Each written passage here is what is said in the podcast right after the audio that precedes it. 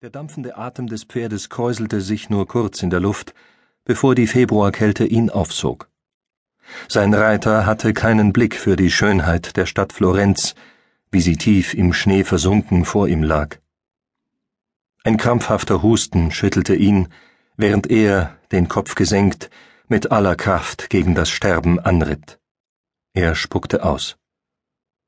Der Tod war von allen Erfindungen Gottes vielleicht die schlechteste. Auch gut anderthalb Jahrtausende nach der Geburt des Herrn, gelobt sei sein Name, war es kein unbeschwertes Vergnügen, sich allein über die Hauptstraße Italiens von Rom nach Florenz zu begeben. Es grenzte an ein Wunder, dass ihm unterwegs niemand aufgelauert hatte, außer ein paar Straßenjungen, die sich aus Übermut als Wegelagerer versuchten. Es hatte ihn nur einen kräftigen Fluch gekostet, sie zu verscheuchen. Wie eine Fliege auf einem weißen Bogen Papier zog der schwarz gekleidete Reiter auf dem Rappen seine Bahn durch die verschneite Landschaft vor der Stadt. Er hielt auf die mächtige Porta di San Pietro Gattolini zu, die ihm mit ihren hohen, wuchtigen Eichenholzflügeln vorkam wie ein riesiger Bär, der mit aufgerissenem Maul darauf wartete, alles zu verschlingen, was sich ihm näherte. Er zügelte das Pferd nur wenig und ritt gerade so langsam, wie es nötig war, um zwischen den Bauern und ihren Karren, die sich vor dem Stadttor drängten, hindurchzukommen. Die Torwachen, die sonst jeden Ankömmling zu schikanieren wussten, wagten nicht, ihn aufzuhalten. Sein grimmiger Blick ließ sie zurückschrecken, und Gott weiß wohin schauen, nur nicht mehr zu ihm. Er nahm es kaum zur Kenntnis, sondern eilte weiter. Auf der Brücke über den Arno erfüllten die Tritte des Pferdes die eisige Luft mit einem dumpfen Staccato. Der Reiter schüttelte sich, als ihm der scharf süßliche Gestank von Urin in die Nase drang. Das Miasma ging von den Gerbern aus, die auf der Brücke ihre Häuschen errichtet hatten und die anrüchige Flüssigkeit in rauen Mengen zum Gerben verwandten. Vor einem der kleinen Häuser lud ein Mann graue Rinderhäute von einem Ochsenkarren, stolperte und fiel dem Rappen vor die Füße.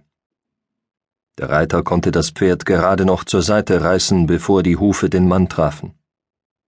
Zum Dank rief der Gerber ihm lallend einen Schwall Verwünschungen nach. Am liebsten hätte er kehrt gemacht und dem Trunkenbold Manieren beigebracht, aber er durfte sich durch nichts aufhalten lassen. Messer Daniele da Volterra hatte ihn beschworen, sich zu eilen, jede Minute zähle. Schließlich ging es um den bedeutendsten Künstler aller Zeiten. Vor dem Dom mit seiner gewaltigen Kuppel, die man auch das Wunder von Florenz nannte, hatten ein paar übermütige Bildhauerlehrlinge überlebensgroße Figuren aus Schnee geformt. Im trüben Licht des späten Winternachmittags stand da sogar eine Nachbildung von Michelangelos David. Der harmlose Anblick versetzte dem Reiter einen Stich ins Herz. War sein verehrter Meister noch am Leben? Als Ascanio Romano endlich den Borgo Santa Croce erreichte, fand er ihn menschenleer. Bei der eisigen Kälte verließ niemand das Haus, der es nicht unbedingt musste. Er atmete erleichtert auf, als ihm ein dickes Bündel aus schwarzem Stoff entgegentänzelte, das sich beim Näherkommen als Priester entpuppte. Hochwürden, wisst ihr, wo Messer Giorgio Vasari wohnt? Dort vorn, mein Sohn, sagte der Geistliche und wies mit seinem fleischigen Mittelfinger auf ein schmales Haus vom Pferd springen, das Tier an einen Eisenring binden und anklopfen waren eins. Ein Diener öffnete die Tür und starrte den Besucher mit offenem Mund an. Bringt mich sofort zu Messer Vasari, rief Ascanio vor Ungeduld barscher als beabsichtigt. Dazu machte der Diener allerdings keine Anstalten, sondern musterte den Besucher, der etwas heruntergekommen aussah, mit hochgezogenen Augenbrauen. Die beiden Tage im Sattel hatten ihre Spuren hinterlassen. Wen darf ich denn melden? fragte er. Wut stieg in Ascanio hoch. Er hatte sich doch nicht die Seele aus dem Leib gehetzt, nur damit ein Diener jetzt sein Spielchen mit ihm trieb. Es gab ein hohles Geräusch, als er derb mit der Faust die Tür aufstieß und das massive Blatt gegen den Kopf des Dieners schlug. Aus dem Piano nobile drangen heiteres Lautenspiel und die vergnügten Stimmen von Menschen, die sich prächtig unterhielten. Ascanio stürmte die Treppe hinauf, bog in einen Flur und fand sich gleich darauf in einem Saal wieder, der ihm wie das Paradies vorkam. Im Kamin prasselte ein Feuer, dessen Wärme ihn nach den Tagen draußen magisch anzog. Er sah sich um und glaubte einen Augenblick lang zu träumen.